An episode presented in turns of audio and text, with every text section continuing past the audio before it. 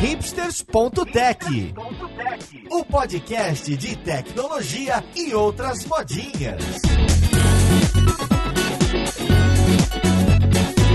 Olá, caríssimo ouvinte, seja bem-vindo a mais um episódio do seu podcast favorito. Esse aqui é o hipsters.tech, meu nome é Paulo Silveira e hoje a gente vai conversar sobre algo que move a comunidade de tecnologia, que são os eventos e conferências. Então vamos lá pro podcast ver com quem que a gente vai falar.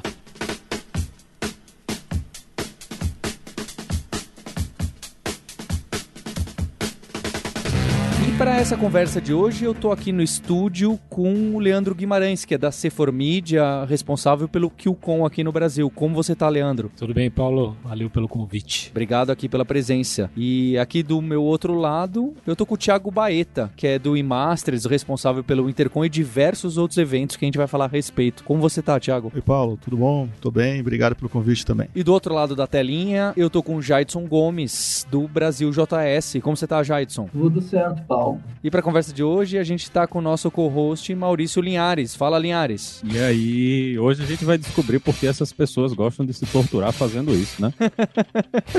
Eu acho que é, é, um bom ponto, a gente vai falar sobre isso. Eu, pessoalmente, participei da organização de diversos eventos, a maioria pequenos, mas alguns grandes, como o próprio QCon. E se você ouvinte não conhece e nunca participou da organização, é uma dor de cabeça muito complicada para no final ser executada em um ou dois dias. É, é alguma coisa coisa muito bacana. Então, para começar essa conversa, é, depois eu queria até que a gente citasse outros eventos. Eu convidei aqui até outras pessoas de eventos grandes, né? A Yara, do TDC e outras pessoas, e que acabou não, casando a agenda. Mas eu queria saber de vocês, o que, que é o evento, há quantos anos tá, como surgiu, qual que é o tamanho? Você quer começar, Leandro? Beleza. Bom, vamos lá. O QCon surgiu lá fora, né? Não é um evento que começou aqui no Brasil. Hoje o QCon acontece em Nova York, São Francisco, Londres, Xangai, Pequim e tem a edição do Brasil aqui em São Paulo.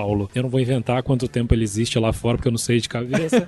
Mas aqui no Brasil, o evento, a primeira edição foi 2010, inclusive, acho que você começou, certo? Perfeito. Com a primeira edição. Então, ano que vem, 2019, a gente comemora aí os 10 anos de QCon aqui no Brasil. E número de atendentes aqui oh, no verdade. Brasil e pelo mundo, mais ou menos? Ah, esse ano, em 2018, a gente bateu 1.100 participantes, mais ou menos. A gente está próximo de Nova York nesse momento. É São Francisco, que é o maior, tem seus 1.500, se eu não me engano E aí tem Xangai e Pequim, que aí é outro mundo, são duas mil e três mil pessoas. é, aí nem entra na comparação. exato, exato, exato, exato. E o foco tem um público mais sênior, costuma ser esse, não é? Isso, na verdade a gente tenta falar mais com o mercado corporativo aqui no Brasil, né? Com profissionais de mais senioridade, assim. O nosso alvo é falar com o pessoal do desenvolvimento mais sênior, liderança técnica, pessoal de arquitetura, profissionais de gestão. Então a gente tenta abordar um pouco mais assuntos mais difundidos no mercado. Baeta, conta pra gente o que, que é o Intercom, quando nasceu e até os spin-offs ou, ou,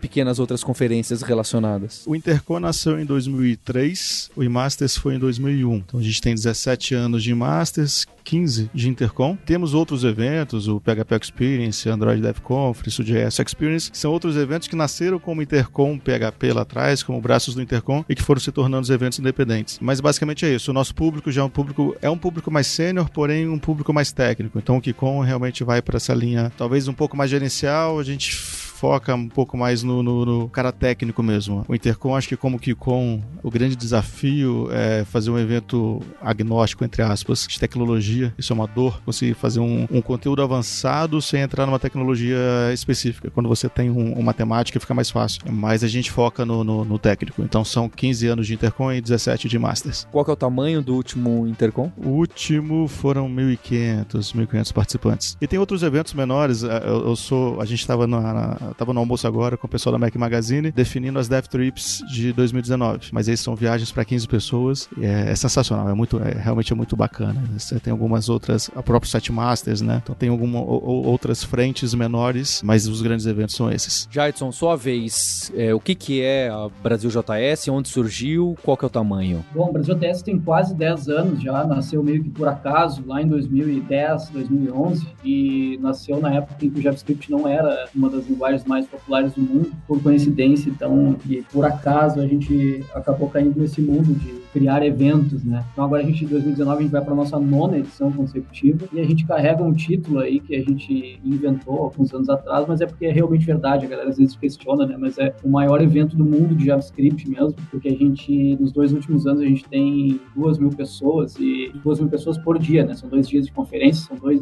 dois mil ingressos vendidos mesmo por evento e a gente conseguiu algo diferenciado mesmo aí na comunidade no Brasil e América Latina, que é ser a referência, assim, né? E ser esse ponto de encontro da comunidade web, assim, né? O Brasil JS, então, nasceu na época que todo mundo odiava JavaScript. Olha só.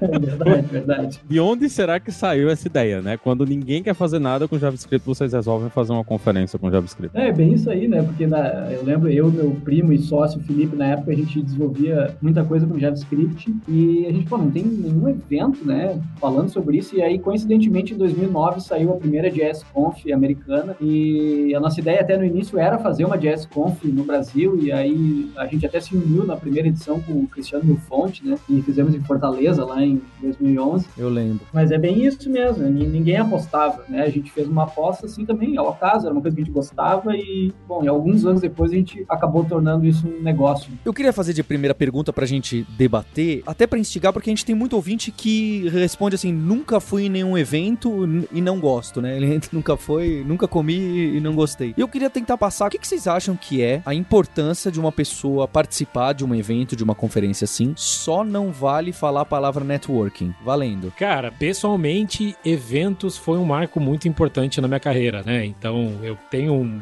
minha, minha carreira toda é na área de desenvolvimento, tirando esse- esses dois anos e meio que eu tô na, na C4 Media, e foi um- uma alavanca, assim, muito interessante, né? Porque fora de evento, geralmente você tá ali no seu mundo, geralmente numa situação bem confortável, e quando você vai num evento, parece que, pá, abre uma coisa muito louca na sua cabeça, assim, de você ver gente fazendo coisa muito interessante, você ter contato com pessoas que você lê, que você aprende e você pode conversar ali no tete a tete, é uma experiência de abrir sua cabeça muito, muito interessante, assim. Teve uma vez que eu escrevi um texto, até foi um dos meus que deu algum ibope, que eu fazia uma brincadeira com aquele negócio do Bial, né? Se eu pudesse dar um conselho, era vai em eventos, vai em eventos, de um jeito ou de outro, para assistir, para participar da organização, para palestrar, seja como for, mas para ter esse contato com a grandeza desse mundo de desenvolvimento de software, né? O tanto de coisa bacana que tem gente fazendo Brasil afora, mundo afora, o tanto de gente bacana que você pode conhecer para trocar conhecimento. Eu não tô Isso. dando jeito de falar networking escondido, mas é para você trocar uma ideia, não é aquela coisa de vamos trocar cartão. não, Ah, não, não. Eu vou ter o seu contato pra um dia se Exato, precisar. exato, Pra exato. trocar É conhecimento mesmo. Exato, é, cara, pô, tô com esse problema aqui lá no meu trampo, e aí, como vocês resolveram isso? Como é que vocês fizeram? Essa experiência eu acho que é impagável e é uma coisa que só um evento te dá. Você não consegue ter isso num blog, ouvindo um podcast, coisas desse tipo, né? Eu concordo com a parte da zona de conforto. Evento pra mim não é conteúdo. Conteúdo faz parte do evento, mas conteúdo você consegue o que você quiser no YouTube agora, Tem na- várias na, na formas. etc. Mas a porrada na cara que você recebe quando você vai num, num- num congresso, a zona de conforto que você sai da tecnologia que você está utilizando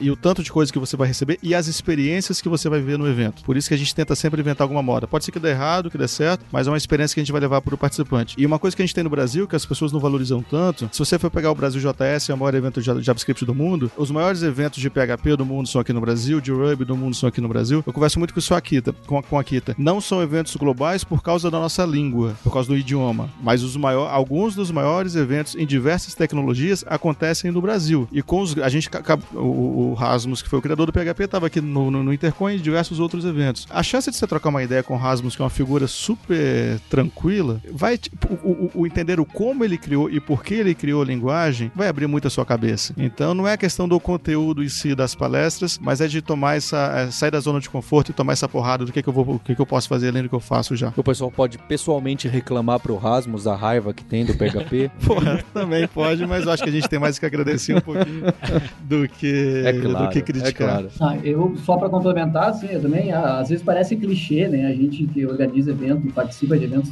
falar, né, sobre isso, pô, que é uma experiência transformadora e tal, ah, mas realmente é. Eu gosto de dar o exemplo também de, de show, né, para quem gosta de música, assim. Eu acho um contraponto parecido, assim, né, de tu comprar um disco, de tu ouvir no Spotify e tu ir no show, né, e sentir a música né, do, do artista que tu gosta, enfim. Eu acho que no, nos eventos tem muito isso, sabe? De tu ter a, a verdade, né? E hoje, né, vocês devem concordar comigo, com a, enfim, com globalização e com informação para todo mundo, se tem uma ilusão, assim, né, de que, ah, eu consigo o que eu quiser na internet, ou, sei lá, consigo ler um livro, e aí se criou uma, uma camada que eu, particularmente, acho que é uma camada de ilusão, assim, né? A gente acha que a gente pode simplesmente abrir o computador e, e saber sobre tudo, né? E, enfim, acho que quem vai em evento, assim, quem consegue expandir um pouco a cabeça para ir no evento, consegue perceber que é realmente transformador se tu tiver disposto a isso, né? De conhecer as pessoas, conversar e, e também aprender sobre coisas que tu nem imagina, né? Provavelmente a gente vai entrar no assunto de diversidade em algum momento, mas no início eu não, não nem sabia sobre esse tema, nem olhava para esse tema. E foi participando de eventos e recebendo crítica da comunidade que a gente começou a olhar para esse tema e, e, saber o quanto é importante. E até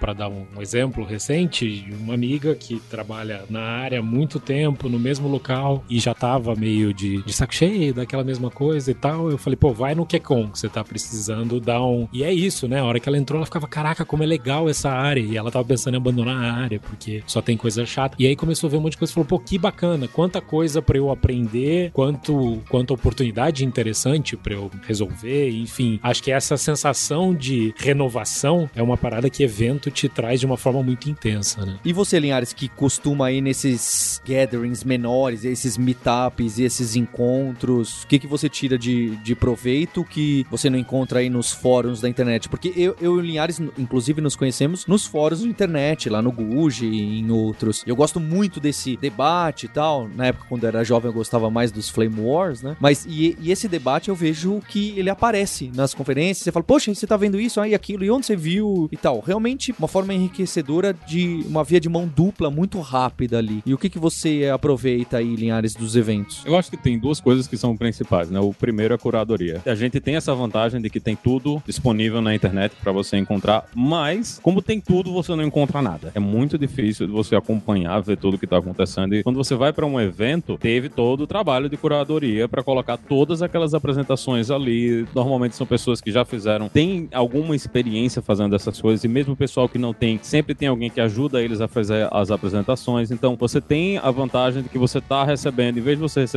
conteúdo sobre tudo, você tá recebendo conteúdo específico. Às vezes você enxerga conteúdo até por caminhos que você nem imaginava, né? uma coisa que eu vi numa, numa DevOps Days aqui, há, pouco tempo atrás, foi usar RPG, usar Dungeons Dragons para você treinar pessoas que vão ficar on call, né? Que vão ficar no alerta ali esperando acontecer. Então, o que é que eles faziam? Como é que era a apresentação? Na apresentação, a palestrante ela simplesmente dava um problema para todo mundo que estava lá e ela dizia: "Então, agora vocês vão ter que se imaginar como pessoas, né, que estão jogando esse RPG" e ela dizia: "Olha, esse site está fora do ar". E as pessoas tinham que perguntar a ela, tinham que interagir como se estivessem no RPG mesmo durante a, a palestra para chegar até a solução do problema, que é uma forma muito interessante de você treinar pessoas que vão ficar on call, né? Você acabou de entrar um cara na sua equipe, ele precisa, ele vai precisar ficar on call, né? Vai, vai precisar ficar com o page lá para receber chamada se acontecer alguma coisa errada. E se você não treinar esse cara de alguma forma, e principalmente, se você não treinar ele em casos reais, coisas que podem acontecer realmente no dia a dia do sistema, ele não vai ter utilidade, ele não vai conseguir responder. Então, esse tipo de coisa que você vai ser apresentado em eventos, nesse tipo de palestras, são coisas assim que com certeza valem muito a pena. Então, você tem a questão da curadoria e você tem a questão de que as pessoas enxergam e usam, né? Eles, as pessoas fazem parte do mundo de formas diferentes do que a gente. Então, eles têm ideias diferentes, eles vão por caminhos diferentes, eles encontram soluções diferentes para os mesmos problemas que você está tendo, que às vezes até você não teve, você não pensou, né? Não é uma coisa que você está relacionado. Uma pessoa que nunca jogou RPG provavelmente não entendeu nada do que eu acabei de falar aqui, mas quem já jogou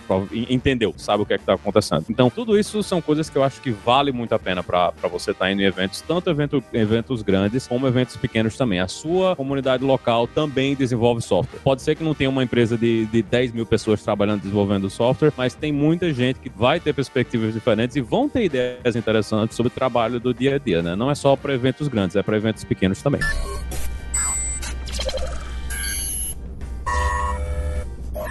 A gente citou aqui, Ampassan, já alguns formatos diferentes de evento. Então eu queria saber um, um, pouco mais da opinião de vocês sobre isso e até o que, que vocês viram por aí. Porque acho que no, no Intercom isso inclusive apareceu há bastante tempo. Em alguns outros eventos aparece aquele formato de arena, onde tá todo mundo de fone de ouvido e você sintoniza a palestra que você quer ouvir. Isso facilita ou complica, talvez, o uso do espaço e as pessoas ficam mais fácil de circular e tem até um ambiente mais agradável, também deve ter suas desvantagens. Um outro que o, o próprio Baeta citou, o Akita, com essa preocupação, que ele lançou inclusive o Deconf com essa proposta de, não, vamos fazer as palestras em inglês para mostrar para o público de fora que olha só as coisas legais que a gente faz. E considerando que boa parte do público mais sênior fala ou tem um bom entendimento em inglês, que também é, é, existe uma essa parte é uma que eu não concordo tanto, é que eu acho que é um pouco menos. Mas que outros formatos que aparecem de eventos diferentes? Vocês no eMasters têm aqueles encontros pequenos, o Seven Masters, bem pequeno, bem focado, que eu acho super bacana. O que, que vocês têm visto, que tem acontecido aí, que vocês falam, poxa, talvez esse formato vá pegar, a gente gostaria de testar, seria algo diferente? Quanto menor o evento, pelo menos na minha opinião, quanto menor o evento, é mais fácil de você criar uma experiência única e normalmente a experiência é melhor. O Set Masters é incrível, a gente pega uma determinada tecnologia, a gente pega sete caras sensacionais para falar sete minutos de uma forma avançada e eu tenho um, um petit comitê ali, eu tenho 20 pessoas, 30 pessoas. Com uma cerveja, um bom papo, vai ser muito bom. Agora, para fazer isso para 10 mil pessoas, já começa a complicar. A questão da, da arena no Intercom a gente mantém até hoje. A questão dos rádios, a gente fez isso, se eu não me engano, a gente lançou isso em 2007 ou 2008. A gente fez uma vez, foi uma baita de uma experiência legal, a gente chamou de palestras em abas. É, não era arena, era um único palco e as pessoas conseguiram assistir duas palestras em uma. É, isso, isso, foi muito incrível. Agora, para o palestrante é horrível. Ele, ele não ouve a voz dele, é muito ruim. Então a gente acabou não repetindo mais. Até a arena mesmo, para o palestrante não é tão confortável. Tem duas coisas que me marcaram muito como formato, que eu gosto muito que a gente já fez. Uma coisa interessante, a gente foi conhecido lá atrás como Intercom como precursor do Twitter no Brasil. A gente foi extremamente criticado na época, que foi um absurdo de as pessoas se combinaram numa palestra que não estava muito boa, saíram da palestra para fazer uma desconferência do lado de fora. E numa época que não tinha muitos eventos, então foi notícia em todos os jornais de forma de desrespeito. Eu lembro uma vez a gente estava em Minas, a gente fazia o Interminas. Teve uma palestrante, uma baita de uma palestrante, mas com um conteúdo muito mais acadêmico, um conteúdo mais não era tão dinâmico. Ela saiu do palco, a única coisa que eu fiz foi abraçar ela e ela ficou por alguns minutos chorando, porque ela já tinha saído da palestra vendo a enxurrada dos twitters eh, comentando em tempo real. Então tem muita coisa ali que você coloca de inovação que hoje é comum, mas é, você tem um, um, um, histórico ali, assim, que a gente tem que tomar muito, muito, cuidado. Duas coisas que eu me recordo com muito carinho. O Intercom 10 anos a gente fez de madrugada. A gente começou o evento invadindo todo mundo. Coisas bobas como um, um banner com QR Code pro cara ler, com uma tela verde do Facebook para logar, com Wi-Fi escrito errado, as pessoas se logavam. E o evento, por ser de madrugada, foi um congresso, palestras mesmo de madrugada, a gente só abordou temas da Deep Web, digamos assim. Então a gente falou muito de pornografia, de, de jogos, de LS, e é um mercado muito forte, que a gente sabe que não, não, não é falado em conferências normais, e foi um baita do conteúdo incrível, era 4 horas da manhã, a gente estava falando de qual marcas, a gente começava o evento com o coquetel e terminava ele com o café da manhã. Foi muito difícil fazer, você não tem transporte em São Paulo, os patrocinadores, você imagina as facilidades a gente não tem, mas marcou muito. De novo, o conteúdo você encontra online, mas aquela experiência, aquilo ali, quem foi, marcou bastante. E a outra experiência, eu sugiro isso para todo mundo que por aqui que faça evento que puder fazer, principalmente os eventos de sábado. Fazer uma sala para crianças, ensinar programação, robótica, qualquer dinâmica para crianças e permitir que o participante leve seu filho, normalmente com outro responsável, que seria a, a mãe, por exemplo, e era de arrepiar você ver o participante chegando, vamos colocar o pai, com a esposa, com o filho, todos juntos para um evento. Ele dá um beijo no filho, na esposa, e um ir para uma sala, outro para outra sala, e eles se encontram no coffee break de novo e trocam o que, que eles fizeram. É, o pai poderia ficar com a criança, a esposa poderia ir no auditório principal, mas você vê uma família inteira, e justamente na nossa profissão, que as pessoas não entendem muito bem o que a gente faz, era de arrepiar. Assim, é, se puder deixar de ser um congresso técnico e levar a família e, e, e, virar uma festa, e aí sim você acaba criando várias atrações ali, pra, principalmente para crianças. Acho que são duas coisas que eu gosto bastante. E de formato, sempre que você possa colocar alguma coisa na prática, o resultado, a avaliação é super positiva. Esse formato que o Thiago comentou do. Sete Masters, Sete Seven Masters. Masters. É uma coisa que realmente é, é muito interessante. A gente fez um experimento com alguma coisa parecida. Era um grupo pequeno de pessoas discutindo uma tecnologia em si, com conteúdo introdutório só para falar, eu conheço sobre isso. E a discussão flui muito bem. Uh, no QCon,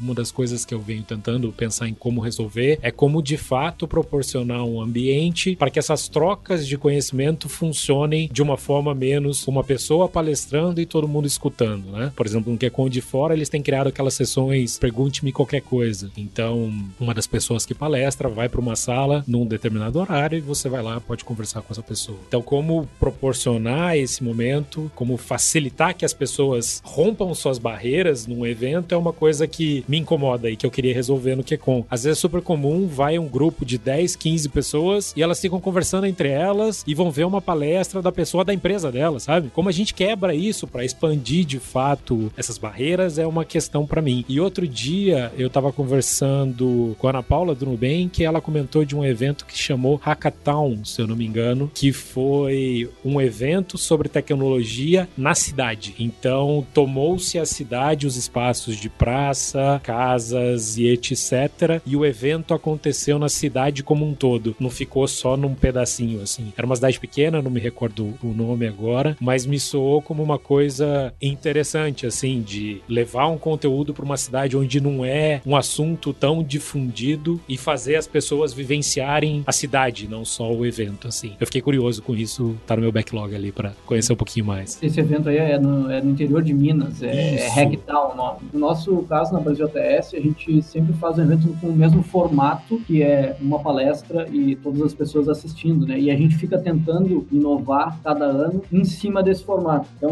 em case, não sei se vocês souberam, mas esse ano na Brasil ATS Conf a gente fez um álbum de figurinha, tá? Para estimular que a galera ficasse durante o evento uh, correndo atrás de figurinhas e falasse com outras pessoas. E funcionou, uh, digamos, 50%. Assim, uh, nosso, uh, foi, um, foi um teste, né? No próximo ano a gente vai fazer de novo, corrigir os problemas desse ano, mas foi muito legal, porque quem levou, né? O Thiago comentou aí de, sobre as crianças, inclusão de crianças, acho que é muito importante a gente, como organizador, pensar nisso, né? De achar uma maneira de inclusão, não só de crianças, mas de todo mundo, né? Mas a, esse nosso experimento com álbum de figurinhas foi muito legal, aí, pegando o gancho com a Copa, que tinha acontecido, né? E, de certa maneira, a gente acabou fomentando aí que a galera corresse atrás das figurinhas, seja comprando ou trocando, enfim, foi, foi bem interessante. E a gente acaba também uh, sempre tentando trazer algo de inovador dentro do formato que a gente tem. Então, esse ano a gente colocou uma arquibancada dentro do, do salão que a gente faz, que é dentro do shopping em Porto Alegre, né? Então, as pessoas ficavam nessa arquibancada também em cadeiras na frente do palco e a gente investiu muito na tela. Então, era uma tela gigantesca. E a gente fica sempre tentando uh, variar em cima desse formato mas o, o, o, assunto introduzido antes ali eu me interessa bastante. Aqui está acontecendo em Porto Alegre um movimento muito legal agora, que é bem relacionado com isso de ocupar a rua, assim, e de unir né, a comunidade, não só da tecnologia, mas sim a comunidade como um todo, né? Então, não só aqui em Porto Alegre, em todos os lugares acontece uma série de eventos da indústria criativa, digamos assim, e aqui em Porto Alegre está acontecendo um movimento que se chama Poa Inquieta. Um dos objetivos é justamente colocar todas essas pessoas que organizam eventos, que organizam feiras, que fazem coisas que podem vir a melhorar a cidade ou já melhoram a cidade, né? E fazer tudo junto, assim, né? Então esse movimento está se caminhando aí para em 2020 talvez fazer um grande festival. Agora, uma coisa interessante, até juntando com uma coisa que você falou, Paulo, no começo, é que nesse mundo de evento, um dos desafios, mais desafios que a gente tem é, nesse quesito de inovação, é muito difícil você testar. Não tem POC, não tem teste automatizado, não dá. Cara, é um, dois, três valendo, sabe? E então é super interessante essa experiência que o Jade comentou do álbum de figurinha. Pô, a gente fez, a gente vai melhorar, mas vai ser no ano que vem, cara, que você vai ver isso daí, sabe? Isso é uma das coisas, quando se fala em inovação e evento, é uma das grandes dificuldades que eu acho, que é como você experimenta alguma coisa que faça sentido para aquele público, como, como se faz isso, né? É. Sem, sem ser fazendo. Você tem que fazer. É, eu, eu achei bom o exemplo do Thiago Baeta do Twitter, porque o Twitter também me pegou de surpresa em, em em eventos lá atrás. Naquele começo, mais ou menos quando o Twitter se popularizou ali em 2009, 2010, o pessoal parecia que tinha essa vontade, especialmente em evento, de reclamar, né? Não, vou reclamar de absolutamente tudo que aparecer na minha frente aqui no Twitter. E a minha impressão é que hoje em dia já não, não acontece mais. As pessoas perceberam que tem que ter um certo respeito, que não é só porque você está no Twitter que você vai fazer esse sincericídio num nível sem noção e que a coisa balizou agora. Mas é, é justo essa aposta que você tá falando, Leandro. Como que eu vou falar, beleza, vou arriscar, vou incentivar todo mundo colocar o, o Twitter, ah, olha lá, tweetem a respeito do evento. E depois, se lá no e-mail do evento não tá dando muito certo, o que, que você vai fazer? Você não dá rollback, você não vai tirar, já aconteceu. Então eu acho que para fazer esses testes, evento é um negócio que eu acho que ingrato. Vocês fazem um trabalho que eu admiro porque é uma coisa complicada de organizar. E aquilo que eu falei, vocês estão preparando o evento do ano que vem e vai chegar lá todo aquele esforço que vocês fizeram. Dois dias acabou, não pode falhar nada, porque se falhar é, é muito importante, né? Então é, é um desgaste, uma organização enorme, a quantidade de pessoas envolvidas, o tempo que vocês colocam em cima, a curadoria que o Linhares citou. É, é um, é um problema de xadrez aí, sem contar o financeiro, né? As pessoas ficam olhando, ah, mas o evento tá com não sei quantos por cento de desconto antes. Gente, isso é quase ou tão mais complicado que booking de avião. Sabe quando você vai fazer uma viagem? Seis meses antes tá um preço, no avião até mais engraçado, né? Depois diminui o preço, depois volta a subir, precisa fechar as contas ali. E você precisa ter uma antecipação, senão você não sabe se você vai ter dinheiro ou não pra pagar o lugar do o venue lá, que é super caro. Então é, é um problema matemático super complexo ali, de muitas arestas. É, A questão do evento de. É, é- é viciante, acho que é extremamente difícil. No dia do evento você fica maluco e no dia seguinte você já fica maluco pra fazer de novo. Mas ele é durante um, dois dias. Mas eu acho que aqui a gente tem três casos bem interessantes. Os eventos que eram isolados, eu acho que eles foram acabando. Existe um trabalho de fomento ao longo de todo o ano. Então, é, o que a Kikon faz com o InfoKill, o que a Brasil JS faz, o que o Imaces faz, não é um evento isolado, mas às vezes é uma responsabilidade de você fomentar o mercado ao longo do ano e o evento é o grande show, é a grande experiência. É, acho que todos eles. É, isso acho que é o mais importante da gente ter em mente. Não simplesmente fazer o evento como era anteriormente, de você demonstrar uma tecnologia que hoje você. os, os ciclos estão muito mais rápidos. Então, só esse ponto aí que eu achei muito importante a gente, a gente colocar. Em todos os meetups a mesma coisa, você tem um ciclo de meetups, mas normalmente as comunidades também têm outros canais de conteúdo, uns canais mais rápidos, e realmente cria-se uma comunidade que faz a diferença na vida de todos os desenvolvedores que estão ali participando. Eu acho que sem isso o evento nem vive, certo? Você tem vários pequenos movimentos ou sites ou uma comunidade engajada e esses um ou dois eventos que vocês fazem no ano principais é o momento de ápice, mas assim como acho que o Jadson tem um caso legal do Roadshow, eh, o Baeta tem um caso legal que no eMasters tem outros eventos menores, mas que são grandes também, sem contar o, o, o Set Masters e o, o QCon tem o InfoQ e todo um, um monte de gente por trás. Isso não só eventos, mas você tem uma, um, um projeto, outros canais de comunicação que não simplesmente o eventos. Acho que cada canal tem sua importância e tem sua forma de utilizar, como a gente está fazendo aqui agora com os podcasts, que é um super canal dedicado para diversas outras situações e que são complementares a eventos. Cara, é assim, são três dias o QCon, né? Então, os seis dias de QCon, que são dois dias antes mais um depois, pra mim são profissionalmente os dias mais gostosos do ano, assim, né? É uma adrenalina e a coisa acontecendo. E esse ano, especialmente, a gente tava esperando alguma coisa dar errado a qualquer momento e tava rolando. A gente brinca que a gente conseguiu ter sessão de massagem durante o evento de tão fluido que tava. Mas é uma coisa muito boa você ver aquela galera curtindo, aquela galera trocando uma ideia, aquela galera até reclamando, mas disposta a, a- mudou do reclamar pra falar, pô, dá pra melhorar isso daqui, olha o meu ponto de vista. Eu, cara, eu acho é uma loucura. Então, o QCon, até dois meses antes do evento, ele é um fracasso. E aí, nos últimos dois meses, eles resolvem, assim. É angustiante, mas o evento em si, aquela experiência, eu particularmente acho, cara, muito louco. Muito bom, muito bom. É demais mesmo. Eu ouvi, né? Acho que dois pontos principais, assim, de que acho que para resolver o lance que a gente estava comentando antes ali, de pô, como testar em produção, né? De como fazer alguma coisa num próximo ano, se nesse ano não deu certo, a gente faz aqui, acredito que todos os organizadores que estão aqui também, de, de ouvir muito, né? Os participantes e a comunidade, de, e de diversas maneiras. Né? Então a gente está realmente sempre ouvindo, e óbvio que a gente ainda tem reclamações por reclamar só por reclamar, mas a gente realmente ouve e a gente aplica e também mostra o resultado, né? ah, numa outra edição sobre, olha, ano- a gente tem um caso no Brasil TS ah, do ano passado, a gente teve um problema bem sério no check-in, o check-in foi um fracasso total, e aí você sabe, né? Se o check-in fracassa, o resto todo é um caos. E então esse ano foi muito mais fácil acertar, até, inclusive, né, porque fazer funcionar, né? Mas esse ano a gente investiu bastante tempo nisso e o check-in foi, foi muito bem, mas a gente obviamente fez uma pesquisa com todo mundo, o check-in foi a pior coisa, a pior nota, e a gente informou todo mundo que esse ano iria ser diferente, e realmente foi, a gente pegou o feedback de novo, e isso fica se retroalimentando todo ano, né? Só assim que a gente consegue tentar fazer uma coisa inovadora no próximo ano com um pouquinho de embasamento, assim, né? E com o input da, da própria comunidade, né? Dos participantes. E outra coisa também, muitas vezes você não tem tempo durante o evento de resolver um problema, né? Às vezes acontece alguma coisa que não tá saindo legal, cara, é muito difícil às vezes você conseguir resolver com a internet. Internet é um problema, e depois que eu entrei pra esse mundo de eventos, eu entendi como é mais problemático ainda. Então, todo mundo tá reclamando porque tá... Todo mundo não, mas o pessoal reclamando de um problema. Aí o pessoal técnico fala, não, então deixa eu mexer numa configuração, porque aqui os tipos de celulares são de um padrão tal que essa frequência não funciona bem. Aí muda, aí detona tudo, sabe? Aí no fundo você vê que é alguma outra coisa que tá acontecendo, mas você não tem tempo. Tem tempo que tem coisa que não dá, cara. Você tem que esperar o outro ano para resolver. É, esse é um, é um desafio grande, assim. Ano passado a gente teve um super problema com áudio e vídeo. Eu lembro que eu cheguei, o, o que começou numa segunda, no domingo eu chamei o pessoal da produção e falei, pode trocar tudo. Aí só, cara, não tem como. A gente vai ter que desmontar luz, uh, áudio, não tem como. E aí vai, você vai tentando administrar. Essa é uma parte ingrata também desse lance de eventos. E tem vezes que eh, eu lembro que eu organizava evento e alguém falava assim: gente, o fio não chega até lá na frente e a gente não tem uma extensão de 40 metros aqui. O que, que você faz, né? Eu... não tem esse. Nossa, tem que resolver um the fly, uns problemas aí que tem nem pé nem cabeça.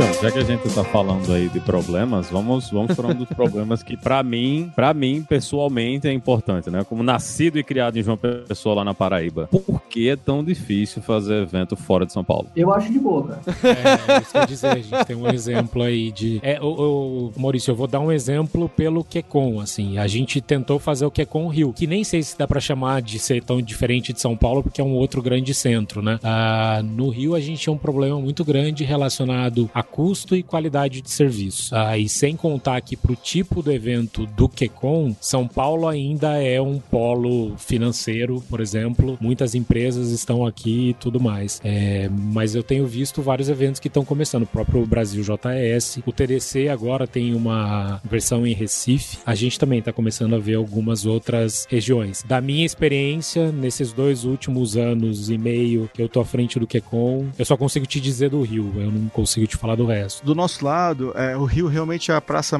talvez mais difícil de fazer evento. Vou dar uma resposta talvez comercial. Toda pesquisa que a gente faz com patrocinadores, eles preferem ter um evento em São Paulo do que cinco fora de São Paulo. Existem custos grandes também para eles de, de, de, mão de obra, de viagem, estadia, hora extra, montagem é, e etc. Existem eventos regionais muito bons, são sensacionais, mas são eventos menores, até porque você não tem estrutura na. Aí em cima você tem um pega-peste, acho que até o melhor nome de evento que eu já vi, e é um evento sensacional. É, o que o Jadson consegue, consegue fazer de, de, Porto Alegre, de sair do eixo, eu depois eu até queria fazer essa pergunta pro Jadson, qual porcentagem do público vem de fora de Porto Alegre? Ou seja, você consegue re realmente criar um, um, ambiente onde todo mundo tá ali, o KRD Summit faz em Florianópolis, todo mundo está ali para o evento e consegue ver dois dias dedicados ao evento. Então, é, é, é, é possível fazer, o, talvez o problema é que você vai fazer eventos menores, porque você não consegue um financiamento maior, o público também tem um, um poder aquisitivo menor, é, estrutura e etc. Mas tem eventos bem legais fora do eixo. Ah, com certeza. Acho que no, no, nosso caso, assim, eu, eu sei, eu consigo olhar para o JPS e eu sei que é um fenômeno meio inexplicável, assim, uh, mas é que, claro, a gente já está há quase 10 anos fazendo isso. Tá? Então, a gente, muito por insistência nossa, né, minha do Felipe, meu sócio aqui, porque a gente mora em Porto Alegre, e de ter sempre no fundo essa vontade de realmente fomentar com que as coisas aconteçam aqui na nossa cidade, a gente foi fazendo em Porto Alegre no início, foi mantendo, foi mantendo, e por conta de N fatores, aconteceu que a comunidade no Brasil entendeu isso e hoje entende, já tem no seu calendário que a Brasil JS Conf acontece em agosto em Porto Alegre. Então todo mundo já sabe, todo mundo compra ingresso antes, compra passagem antes, as empresas se organizam. E, mas eu entendo que isso é um, uh, é, é, um, é um caso à parte, assim, né? Uh, respondendo que o que o Thiago perguntou ali, a gente tem um número que é de 60% a 70% é fora de Porto Alegre, né? Inclui também interior do Rio Grande do Sul, que vem muita gente, né?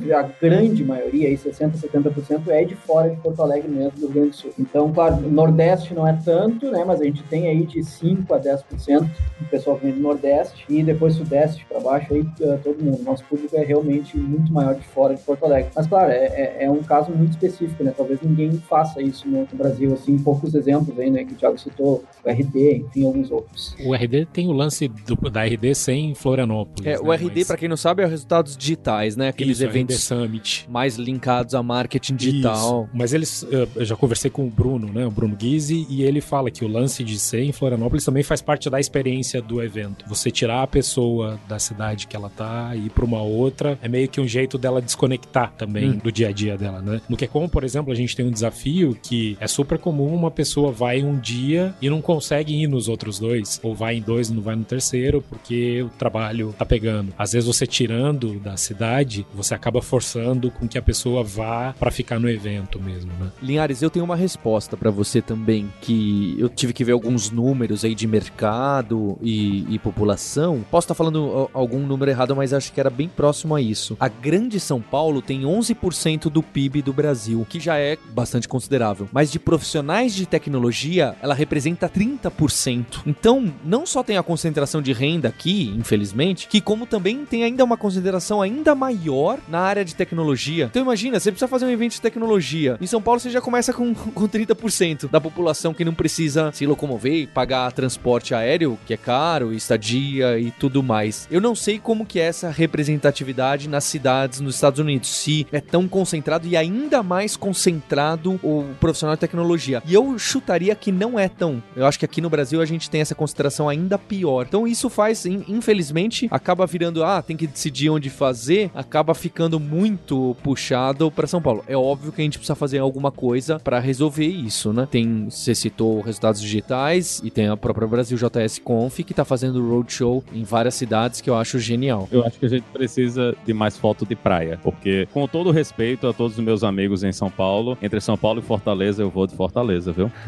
Ô, ô, Linhares, eu acho que até o TDC faz. A, a versão Florianópolis TDC é muito grande. É bem grande. É, e você tem vários movimentos locais também com bons eventos. É que são eventos menores e a gente acaba não percebendo aqui de São Paulo. E pra gente de São Paulo acabar fazendo evento fora daqui é, é realmente é bem mais trabalhoso. Mas acho que tem, tem muito case bacana aqui dentro do Brasil. Somos mais concentrados, muito mais do que qualquer outro, ou- outro país. Mas acho que a gente tem bons cases aí também, Nordeste, Norte, inclusive. A Melius acabou de inaugurar em Manaus um centro de tecnologia deles gigante. E lá tem muita coisa de tecnologia. Nos, nos nossos fóruns, o que a gente tem de conteúdo de Manaus é muito grande. É, e Sul, Sudeste, Nordeste, etc. E um problema, ô Linhares, que eu acho que talvez seja essa uma grande fonte de incômodo sua, me corrija, fica à vontade, mas é também que isso acaba ofuscando profissionais dessas regiões, né? Então, quando você vai ver eventos, além deles acontecerem nos grandes centros, palestrantes acabam sendo mais daquela região também. Campus Party também teve, desculpa, Leandro. Campus Party também foi para várias praças esse ano. É, isso é uma coisa que no QCon o que a gente tem tentado fazer é providenciar uma ajuda de custo, por exemplo, para que palestrantes de regiões não tão difundidas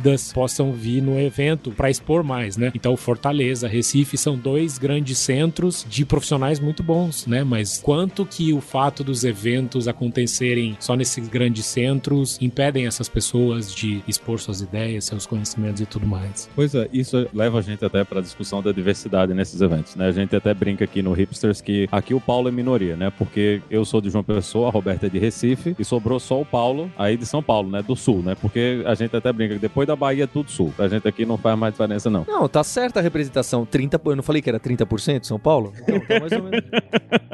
Então, isso é uma das coisas que termina complicando a vida das pessoas que moram nessas regiões, porque eles perdem o acesso, né? Porque o voo dessas cidades, principalmente para quem não mora na- nas principais capitais, né? Quem não mora em Recife, em Salvador ou em Fortaleza, para você ir para São Paulo é bem mais caro. Às vezes até a gente brinca que eu, eu já peguei voo para Fortaleza de João Pessoa com conexão em Brasília. Não funciona na minha cabeça como a matemática desse voo funcionou, mas isso já aconteceu. Eu vou de João Pessoa para Brasília, de Brasília para Fortaleza, para você ver como é que é a, a loucura de como tudo isso funciona. Então, tudo isso a gente volta para a questão de diversidade, né? Como é que vocês trabalham essa questão da diversidade, não só a diversidade geográfica, mas a, a diversidade das pessoas que estão tanto participando como também fazendo a apresentação durante os eventos, né? Bom, a gente, eu tinha comentado antes, né? A gente começou a olhar para esse tema faz bastante tempo, talvez quatro anos já um pouco mais. E, de novo, esse foi mais um input da própria comunidade. Então, hoje, a gente tem como um dos pilares, assim, em todos os eventos que a gente faz, e não só eventos, qualquer ação que a gente faça, seja no portal da BrasilJS ou no canal no YouTube, qualquer coisa, a gente sempre tem esse, esse tema, assim. Então, algumas medidas a gente, a gente toma, assim,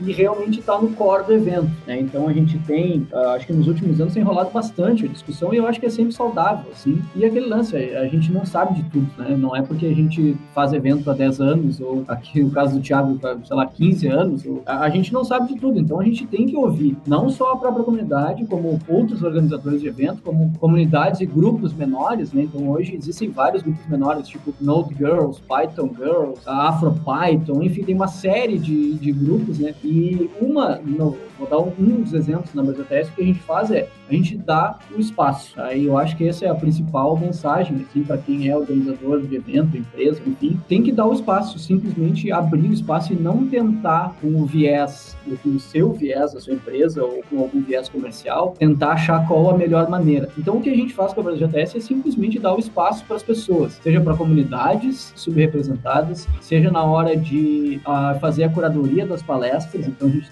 analisa esse fator também, né? A gente tem um comitê que a gente trabalha com a própria comunidade, que analisa as palestras e analisa as submissões. Então, a gente, formulários né, do Call for Papers, a gente é opcional, mas a pessoa pode dizer que faz parte de um grupo subrepresentado, né, e pode falar mais sobre isso ou não, fica a opção da pessoa, né. E todas essas coisas que eu estou dizendo, a gente não inventou, a gente simplesmente olhou e a gente, a gente não sabe fazer isso, 4, 5 anos atrás. E a gente foi atrás das pessoas que nos ajudaram a montar isso. E é importante que essas pessoas façam parte desses grupos. Né? É isso, é um ponto no QCon de constante discussão, não só aqui no Brasil, como fora também. E como o Jadson comentou, a gente tem feito algumas iniciativas para tentar melhorar essa situação, né? Um incômodo grande que é uma incógnita ainda de como o QCon pode ajudar é, por exemplo, ano passado aconteceu de uma empresa comprar 45 inscrições e uma mulher só dessas 45 foram inscritas. Como que a gente consegue influenciar nesse cenário, né? Isso é uma coisa que me incomoda muito. Mas em termos de ações que a gente faz, no nosso comitê editorial também, a gente tem uma política clara também de tentar buscar palestrantes, de tentar não, de buscar palestrantes de fato de classes sociais, não sei se é o termo correto, classes sociais menos representadas nesse mercado que se encaixem na proposta do evento. Às vezes é cômodo a gente ficar só na nossa área de conhecimento e chamar as pessoas que a gente conhece, mas a gente força o comitê a fazer essa busca. É uma questão bastante delicada. Para a edição desse ano, a gente tentou pedir ajuda ajuda para um pessoal mais conectado nisso. Não rolou muito bem, é algo que pro ano que vem a gente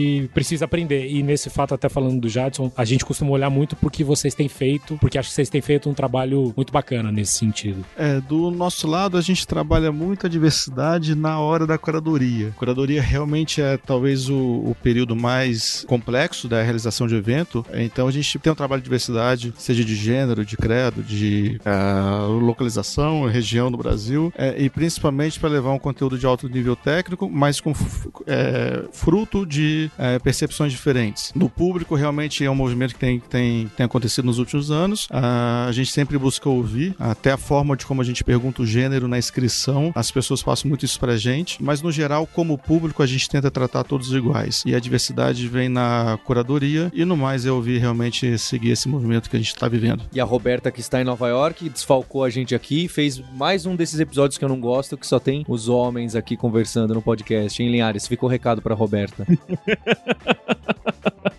A gente tem até se discutido muito também como que para além do evento a gente consegue fazer alguma coisa para trabalhar melhor essa questão, não? Então, por exemplo, a gente tem o próprio Infoque, onde a gente trabalha essas questões também, mas como que de repente para outros eventos também a gente consegue ajudar a melhorar a diversidade para as pessoas trilharem um caminho também para poderem ir no QCon. É um assunto bem necessário de ser lidado e que é bem difícil no mercado que a gente está, como a gente lida com essas questões também. É um um incômodo particular que eu tenho e tô aprendendo e apanhando bastante também no assunto. E eu acho que essa conversa retoma o nosso ponto inicial que eu perguntei para vocês, que é qual que é a importância de você ir para um evento? E que a gente foi papeando aqui e falando dessa experiência de troca, de você enxergar o que, que as outras pessoas estão fazendo. E que tem algumas pessoas que nunca foram em evento e que elas vão chegar lá e vão ver que tem uma pessoa parecida com ela, seja no quesito que for, tem uma pessoa parecida com ela do lado dela ou ainda palestrando. Então essa representatividade faz você ser melhor, é, é, esse welcome, né? Que você vai ser bem-vindo, bem recebido e você vai se enxergar nas pessoas, né? Em qualquer aspecto. Ah, uma pessoa que não é tão sênior quanto eu. Ah, uma pessoa mais velha quanto eu. Ah, uma também tem mulheres aqui que trabalham com isso. Então, você gera essas conexões e tem muito, né? Acho que tá cada vez mais fácil a gente encontrar essas pessoas para palestrar, para gravar podcast, para dar aula e, e etc. Então, acho que tem tudo a ver com a função do evento de engajar as pessoas que estão indo lá. Você que é ouvinte e nunca foi, é, você vai se sentir acolhido, você vai se sentir acolhida por lá e falar: Poxa, tem pessoas como eu passando pelos mesmos problemas, que vieram de origens parecidas. Então tem bastante coisa aqui para ver, bastante coisa para eu estudar. Ô Paulo, e complementando, só um case que eu acho interessante de discutir sempre é: a gente normalmente recebe algumas críticas quando a gente coloca uh, uma pessoa para palestrar que está palestrando pela primeira vez, né? E a gente faz questão de colocar isso, seja na Brasil Test Conf, que é um evento para duas mil pessoas, seja em eventos menores, para 100, 300 pessoas, a gente sempre faz questão e a gente olha com muito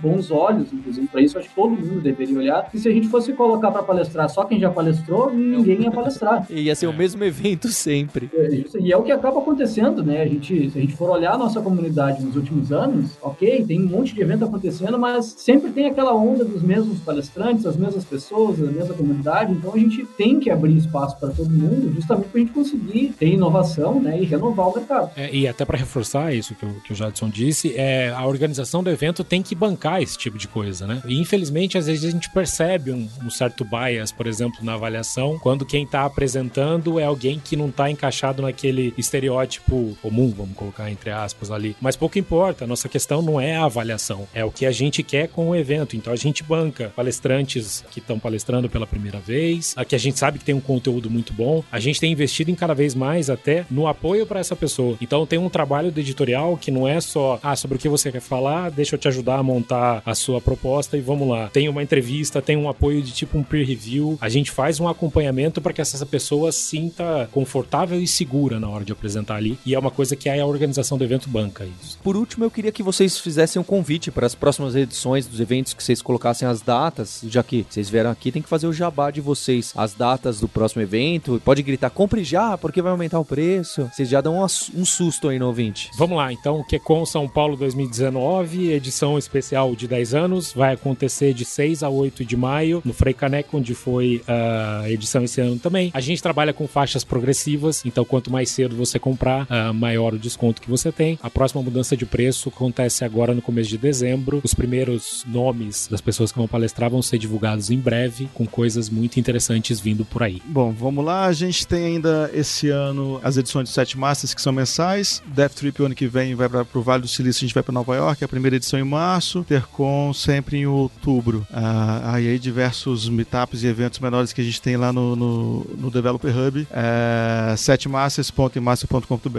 e, e dentro da agenda, eventos.emassas.com.br. Lá tem toda a agenda de eventos contínua. Bom, a gente, não sei quando sai o podcast, mas a gente ainda tem três eventos Brasil TS On The Road esse ano, 2018. Então acontece em Belo Horizonte, Brasília e Joinville. Podem entrar em brasilts.org, né? Esse Brasil é com Z, uh, barra eventos ou no link que tem na home. E também convido a se inscrever no nosso canal do YouTube aí, que a gente tem quase 600 vídeos de palestras de todos os eventos que a gente faz, que a gente sempre faz a captura, edição e disponibiliza de maneira gratuita para toda a comunidade. E eu fico o convite para quem organiza evento ou quem gosta muito de um evento, quiser colocar nos comentários do podcast, que eu até pensei, ah, vamos citar aqui os eventos principais, vamos... a gente até citou alguns, né? Então eu tava até na cabeça aqui que a Loiane me chamou uma vez pro evento do Devin Caochu, que são esses pequenos no interior do Espírito Santo, o Devin Santos, eu tava, tava passando aqui na cabeça uns que eu participei, eu ajudei, ou patrocinei, tem muitos desses, tô chamando de pequenos, mas são coisas com 200, 250 pessoas, né? Então eu queria fazer um convite para você que, que organizou o evento, põe nos comentários aí, a gente depois vai dar uma editada na página, deixar alguns links. É, você que tá fazendo a primeira edição, que eu acho que é um negócio muito interessante. A gente sempre precisa, são bem-vindos esses eventos mais, mais focados. Agora tem muita coisa de UX, de produto, de agile, de, de canvas, dessas outras áreas que estão bem relacionadas, né? Marketing digital com tecnologia. Então queria que todo mundo deixasse aí um. E, e, no fundo eu acho que é super saudável essa troca de informações, troca de ajuda, etc. Quem tem a ganhar é a comunidade do Brasil de desenvolvimento de software. Então me deixo à disposição, imagino que o Thiago também, o Jadson também. Pô, troquem ideias, se precisarem de ajuda, querer saber como acontece. Eu acho super saudável. É, acho que tem espaço para todo tipo de evento, tem muito espaço ainda para ser utilizado. O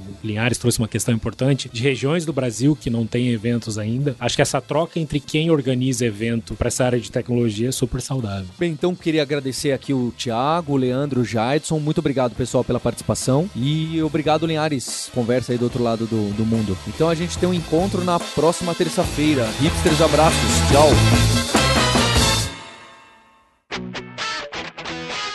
Você ouviu o hipsters.tech, produção e oferecimento alura.com.br, cursos online de tecnologia e Kaelon, ensino e inovação.